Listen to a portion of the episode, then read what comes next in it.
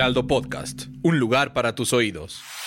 Empodera tus finanzas y aprende cómo cuidar y hacer rendir tu dinero. Esto es Dinero y Finanzas Personales las finanzas en pareja pueden ser un dolor de cabeza. Por eso, en este episodio de Dinero y Finanzas Personales, les explico los errores y aciertos para tener una relación sana. Yo soy Adaí Ruiz y este es un capítulo más de Dinero y Finanzas Personales. Bueno, para empezar, eh, quisiera platicar un poco de mi experiencia. Yo llevo cuatro años viviendo en pareja y considero que ha sido un, un buen resultado. Lo primero que hice fue, pues, planearlo. La verdad es que yo tuve la la ventaja de poder tener casi un año para hacer la planeación de dónde quería vivir, eh, lo que quería comprar, lo que necesitaba y poder ahorrar. Creo que ese es uno de los puntos importantes. Otro tendría que ser, eh, yo platiqué con mi pareja desde el día uno que pensamos en mudarnos juntos, platicamos sobre el hecho de cuánto iba a aportar cada quien. La ventaja entre nosotros es que nuestros sueldos son muy parecidos, o sea, la diferencia son como de mil, dos mil pesos. Entonces, realmente la aportación aportación de cada uno es,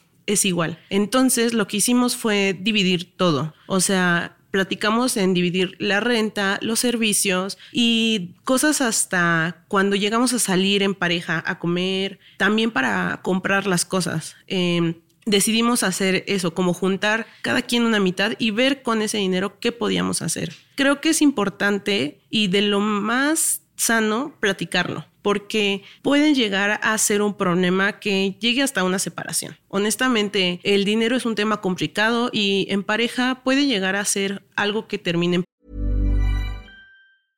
Introducing Wondersuite from Bluehost.com.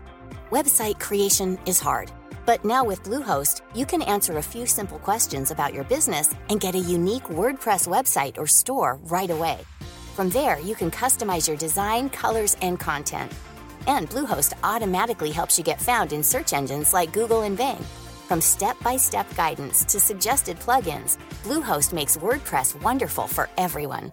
Go to bluehost.com/wondersuite.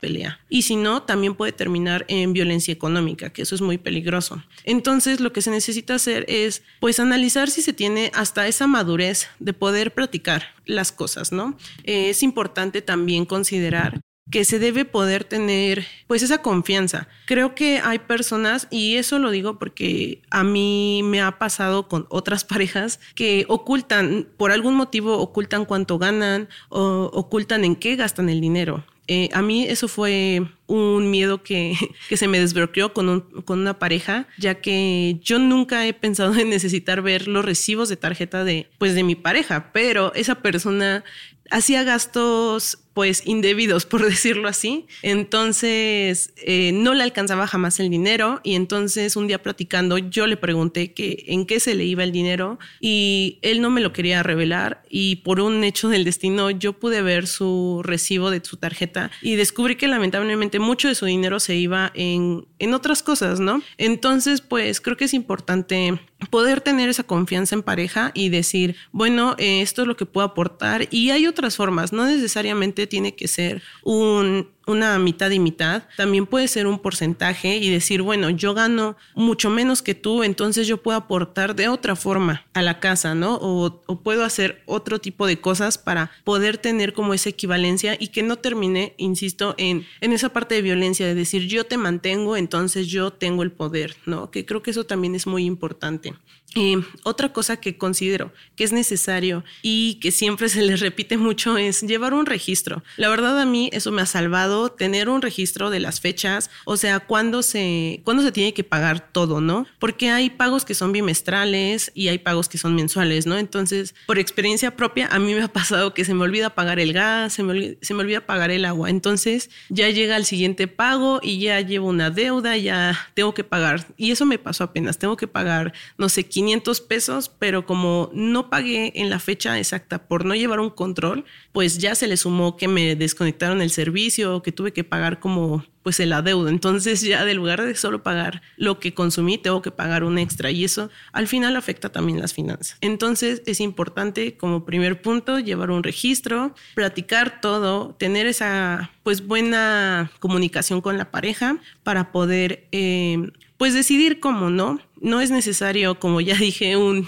mitad y mitad, se puede llevar distinto el porcentaje. Yo he escuchado, la verdad, yo nunca he intentado eso, pero he escuchado de parejas que dicen, bueno, yo voy a pagar la renta del departamento y tú pagas todo lo demás, ¿no? O sea, creo que al final esto es importante dependiendo la, la situación en la que estén, la comodidad en la que puedan, pues, decidir estos aspectos y pues evitar justamente pues caer en un conflicto y, afectar hasta la pareja, ¿no? O afectarse cada uno tanto económicamente como personalmente. Y pues creo que es una decisión importante que deben analizarla, eh, hacer un presupuesto desde antes y, y pues no, no dudarlo, ¿no? O sea, al final no pasa nada creo yo que es importante pensar que no, no siempre por no lograrlo eh, va a afectarte. Al final, si, si no logras eh, poder llegar a un acuerdo, creo que es mejor poder decidir cada quien sus cosas y eso creo que es un punto importante. Creo que ya me voy mucho al lado fatalista al pensar en una separación, pero creo que también llevar acuerdos sanos ayuda porque